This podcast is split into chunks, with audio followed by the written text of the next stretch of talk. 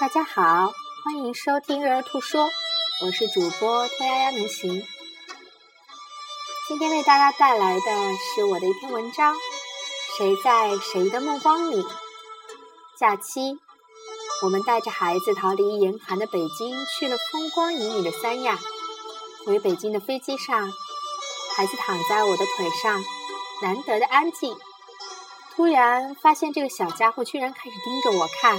目不转睛，目光安然而坚定，而我尝试着目不转睛地看着他，试图沉浸在这美好的对视中。但作为成人的我，不时会被外界的声音吸引，目光也不自觉地跟了过去。整整半小时，我发现自己很难只集中在孩子身上，但活泼好动的他却可以集中这么长时间在他的母亲身上。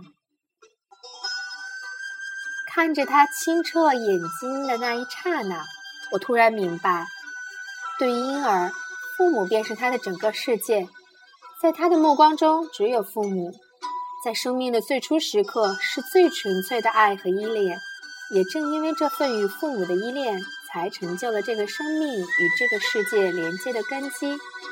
但作为为人父母的我们来说，孩子的降临只是我们生活的一部分。纵使我们千般疼爱、万分娇宠，我们也有自己的爱人、自己的圈子、自己的事业。而当我们老去，我们的世界里慢慢开始只有孩子，而作为老人的我们，只是已成人孩子精彩世界的一部分。不知道那时的我们是否会如我们的上一代，纵使腰疼难忍，也会坚持把女儿的脏衣服洗完。纵使只回家一天，也会做遍所有孩子爱吃的东西。纵使再爱，再想多留下他，也只是轻描淡写的说：“走吧，家里别惦记。”